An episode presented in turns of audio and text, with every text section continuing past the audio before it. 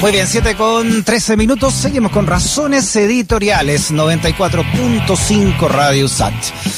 A través del humor y de la ironía, una nueva campaña de comunidad mujer llamada Dedus Crespus el síndrome de los dedos crespos busca instalar la reflexión en torno a la ausencia de los hombres en las tareas del hogar y de cuidado, como un síndrome ¿no? que afecta desde hace miles de años, pero cuyas consecuencias perjudican mayoritariamente a las mujeres. Está buena esta campaña, está re interesante. La vamos a hablar con la directora ejecutiva de Comunidad Mujer, con Alejandra Sepúlveda. Alejandra, ¿cómo está? Bienvenida a Razones Editoriales. Hola, muchas gracias por la conversación. Oye, que levante la mano al que no le dijeron cuando chico tenéis los dedos crespos. Exactamente, eso fue parte como de la intención de, de, la campaña de poder, eh, como dices tú a través del humor, recrear una situación que es muy cotidiana, porque eh, efectivamente muchos hombres sufren de dedos crespos, pero pocos saben que tienen este síndrome y lo que queremos es transmitir que la solución está en sus manos, ¿no? Que mm. se puede mejorar, que se puede superar el síndrome. Sí, tiene que ver básicamente, me imagino, con, con las tareas del hogar. Eh, esto, ¿verdad? Eh, por lo menos así nos decían en las casas, ¿no? Cuando, cuando no hacíamos nada. Claro, y además que eh, la verdad es que con, con la pandemia y con esta crisis sanitaria, con las cuarentenas, con el cierre por supuesto sin precedentes de la totalidad de los colegios y, de los jardines infantiles y en general las instituciones de cuidado, ¿qué es lo que ha pasado? Que, que, que todos en casa nos vimos enfrentados a, eh, al tener que realizar estas tareas, no poderlas delegar en nadie y además eh, con un, con un esfuerzo adicional que es el poder mantener a los niños a los hijos y a las hijas en, en, en las tareas o, en las clases online, ¿no?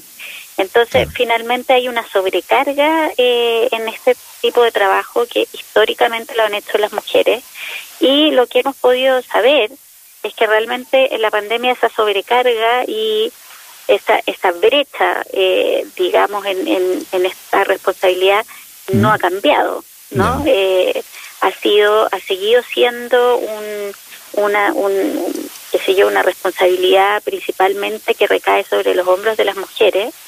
Em, y, básicamente incluso hay algunos estudios, no sé si tú escuchaste el estudio del hombre cero, que es un estudio que hizo la, el Centro de Encuesta y Estudios Longitudinales de la Católica con el Ministerio de la Mujer, que ese estudio nos demostró que durante la pandemia eh, hay un 38% de hombres que destinó cero horas a la mm. semana a las labores domésticas, un 57% que destinó cero horas a la semana a cuidar niños y niñas menores de 14 años. Y mira esta, un 71% que destinó cero horas al acompañamiento de su hijo e hija en las tareas escolares. Entonces, ¿qué es lo que queremos relevar aquí? Que hay una distribución desigual de estos mm. roles de género por supuesto que es cultural, todos aprendimos y, y, y bebemos de la misma eh, tipo de educación probablemente, eh, que, que, es la que más está instalada en nuestro país, y ya es hora de, de construirnos, desnaturalizar eh, esto que parece ser algo como natural o naturalizado en las mujeres, mm. y aquí estamos emplazando a los hombres directamente. Claro, imagino que más, más muchos de estos hogares, ambos teletrabajan. Sí, o sea, o trabajan fuera del hogar. Trabajan, mira, nosotros tenemos un estudio en Comunidad Mujer que lo hicimos antes de la pandemia en base a la encuesta de uso del tiempo, que es la única que tiene representatividad nacional y que mide muy detalladamente esta distribución de, las tareas domésticas de cuidado.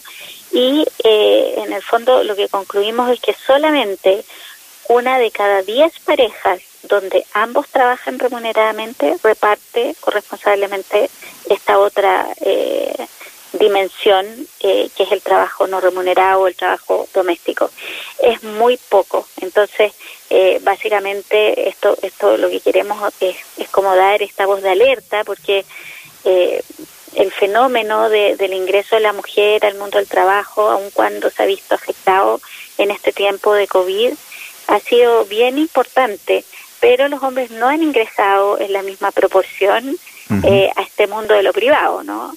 Y, y entonces esto que, que, podría parecer una cosa como eh, muy cotidiana o, más bien preguntarse qué tiene de, importante, cuál es el impacto.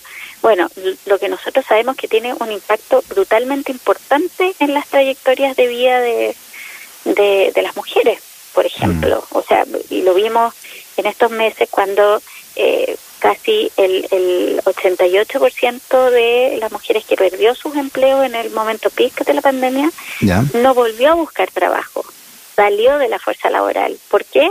Por estar con esta responsabilidad de enfrentar las responsabilidades de cuidado de, de, hijos y, de la casa y de los familiares dependientes.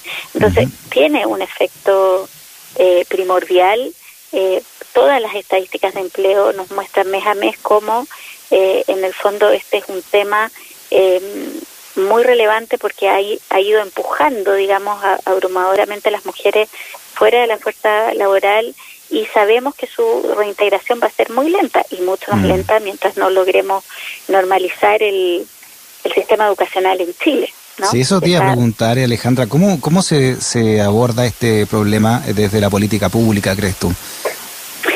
Bueno, es muy importante eh, que la política pública se tome muy en serio el principio de la corresponsabilidad social de los cuidados. Esto quiere decir entender de una vez por todas que esto no puede ser un costo exclusivo y una responsabilidad exclusiva de las mujeres, ¿no? Y ahí tenemos una, una tarea pendiente de hace muchos años que nosotros venimos insistiendo que tenemos que reformar el Código del Trabajo. Nosotros tenemos un Código del Trabajo bastante anacrónico, eh, que por supuesto no otorga a los hombres derechos y deberes exclusivos de cuidado. ¿ya? ¿Y en qué se traduce eso? Se traduce, por ejemplo, en que tenemos un postnatal parental que solo se lo toma el 0,2% de los hombres, esas últimas cinco semanas que, que de los seis meses que se pueden tomar ellos. Eh, tenemos un postnatal masculino que no paga el fisco, pero que es a cargo del empleador apenas de cinco días. Tenemos una sala, una ley de sala cuna, eh, que es eh, el mayor opera como el mayor impuesto a la contratación de mujeres hace que su contratación sea mucho más cara porque de nuevo carga el costo eh, que, terminan eh, los empleadores como como sumándole al o restándole más bien al salario a las mujeres. Entonces es un es una ley que, que provoca brecha salarial de género por ejemplo entonces, todo, todo aquello, toda aquella política pública que signifique promover la corresponsabilidad social de los cuidados, la corresponsabilidad parental, eh, donde diseñemos eh, fondos solidarios para poder eh, financiar en el fondo una sala cuna universal, por ejemplo, es algo que tenemos que empezar, o sea, tenemos que retomar una discusión de ese tipo y, y por favor llegar a puerto luego, porque porque ya estamos viendo lo que está pasando eh, con, con los efectos de la de la pandemia, retrocedimos una década en participación laboral. esto es serio, es serio. Mm. Pero, pero, en este caso la táctica, la estrategia y la táctica fue abordarlo con humor, porque ya ya hemos ya lo hemos intentado con con los datos, con los argumentos de la investigación académica eh, y, y, siempre siempre está esa como resistencia eh, y, finalmente hoy día creemos que entrando en la conversación más cotidiana de las familias, de las personas en su mm. casa, en sus mesas de almuerzo, en su incluso, bueno, en, sus intercambios de, de, videos de WhatsApp, todo lo que hoy día está pasando con la campaña, porque la verdad es que nos ha ido bastante bien en este primer día, llevamos más de 20.000 exámenes de Deus Crespus realizados, eh, entonces lo que queremos es, visibilizar eh, y que, que, básicamente que haya una toma de conciencia de, de, lo que lo que nos ha acompañado en términos de, de, estereotipos de género a lo largo de nuestra vida y que ya, ya es hora de construirnos.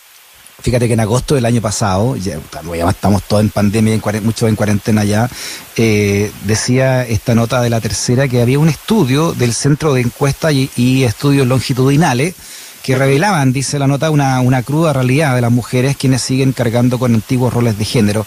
Que decía este estudio de en rigor de agosto eh, que el trabajo doméstico no remunerado, el 40% de los hombres destinó cero horas a las horas de hogar, en tanto que las mujeres realizaron nueve horas más que ellos, diarias. Claro, Exactamente, es, es, la radiografía del hombre cero, de, que, yo también te estaba comentando, eh, que la verdad es que es un acierto de un título, de un artículo periodístico que se hizo eh, en base a ese estudio. Pero imagínate que, que tremenda la realidad que refleja y, ya lo veníamos escuchando antes eh, para las personas que teletrabajan eh, en otros estudios que, que, los hombres declaraban que su mayor problema era la conexión a Internet y las mm. mujeres era cómo compatibilizan el trabajo con las tareas eh, de, y las clases online de los hijos, por ejemplo. Mm. Entonces, eso son, son te demuestra eh, cuál, cuál, todavía que estamos como en un abismo respecto a esa división sexual eh, que se llama división sexual del trabajo eh, tú, tú, no sé si tú cuando eras pequeñito te habrán dicho, usted tiene que estudiar una carrera porque va a ser el que va a mantener a su familia y, tiene que tener y ser muy importante y ser un líder y no sé qué. Mm. Y a las mujeres en general los mensajes desde pequeñitas es, no te preocupes, mira, estudia cualquier cosa porque en realidad tú vayas a formar una familia, eh, te tienes que dedicar a eso, eso es muy importante, es tu rol. Y, todo eso finalmente, mm. eh, esos mensajes y, todo lo que viene acompañado de esos modelos finalmente terminan eh, afectando y truncando de manera importante la trayectoria de vida de las mujeres, su autonomía económica. Eh, así que la verdad es que esta campaña, a pesar de que, que es, es, es, con mucho humor y la verdad es que nos disfrutamos bastante armándola, te quiero decir, o sea, fue, fue un trabajo muy entretenido mm. y creativo, también tiene un trasfondo que es muy muy serio y muy y, de, un enorme de una enorme importancia eh, para la transformación social eh, y las oportunidades que estamos aspirando a tener. Bueno, la vemos en todas las redes sociales de Comunidad Mujer, pero ¿está en alguna parte también de dónde, de dónde sacarla, Alejandra? Bueno, tenemos el, eh, un sitio web que es deduscrespus.cl eh, ahí está el video principal, el spot, está el test, así que invito a todos los hombres que nos están escuchando a hacerse el test de los dedos crespos para saber en qué nivel de síndrome están, eh, diagnosticarse. Claro. Exactamente, cuántos dedos crespos tienen, pero además igual eh, ahí también hay consejos de cómo superar el mal y, y cuáles son las actitudes y las acciones que pueden tomar inmediatamente para ir cambiando esta realidad. Así que es un síndrome milenario, pero que tiene solución. Alejandra Sepúlveda, directora ejecutiva de Comunidad Mujer. Alejandra, un abrazo grande, muchas gracias por tu conversación. Gracias a ti, Freddy, gracias.